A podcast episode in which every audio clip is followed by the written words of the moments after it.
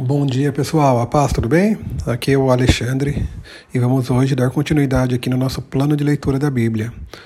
Hoje nós estamos lendo os capítulos 14 e 15 do livro de 2 Crônicas e também o Salmo 104, dos versículos 24 até o 35.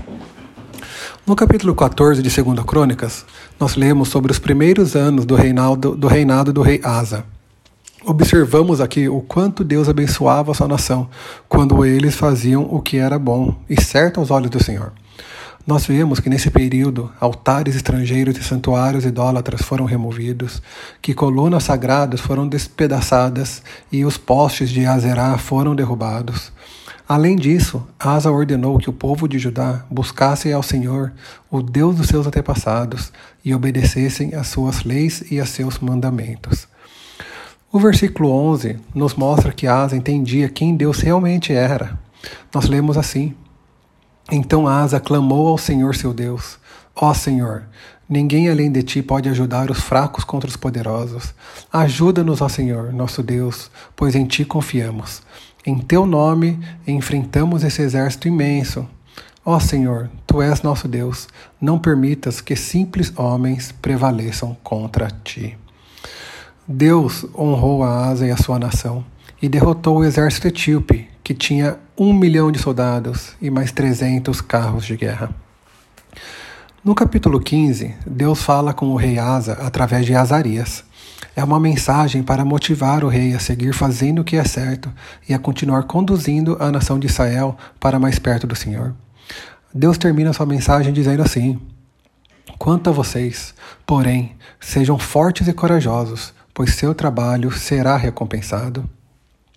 O rei se animou ainda mais em servir ao Senhor e continuou a fazer em todo o território aquilo que ele já tinha começado. E no final do capítulo, lemos que o coração de Asa permaneceu inteiramente fiel ao Senhor durante toda a sua vida. Que coisa mais linda, minha gente.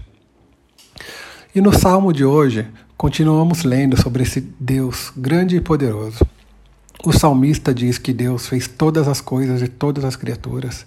Ele diz que todos dependem de Deus e que Deus alimenta a todos. Ele diz que com um sopro novos seres são criados e que a terra é renovada. Esse é o nosso Deus, pessoal. Deus esse que escolheu a cada um de nós e que permite que o chamemos de Pai. Então sejamos gratos e que possamos honrá-lo por toda essa bênção tão grande que nós recebemos. Vamos orar. Deus, muito obrigado, Pai, por esse dia. Obrigado, Pai, por mais essa chance aqui de compartilhar essa devocional. E que possamos, ó Pai, aprender com esses grandes exemplos da Bíblia que, que a gente estudou hoje, Pai. O rei Asa, Pai, que viveu de acordo com a sua vontade. O salmista aqui, ó Pai, que de maneira inspirada pelo Senhor nos dá um, uma pequena figura, Pai, de todo o seu poder.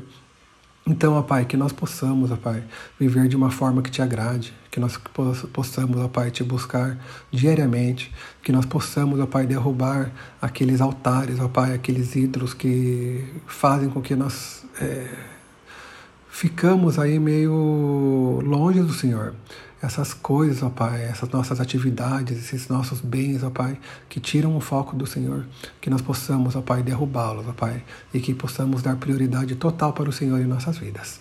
Eu te peço por tudo isso, Deus, em nome de Jesus. Amém. Fica com Deus, pessoal. Um ótimo final de semana para todos.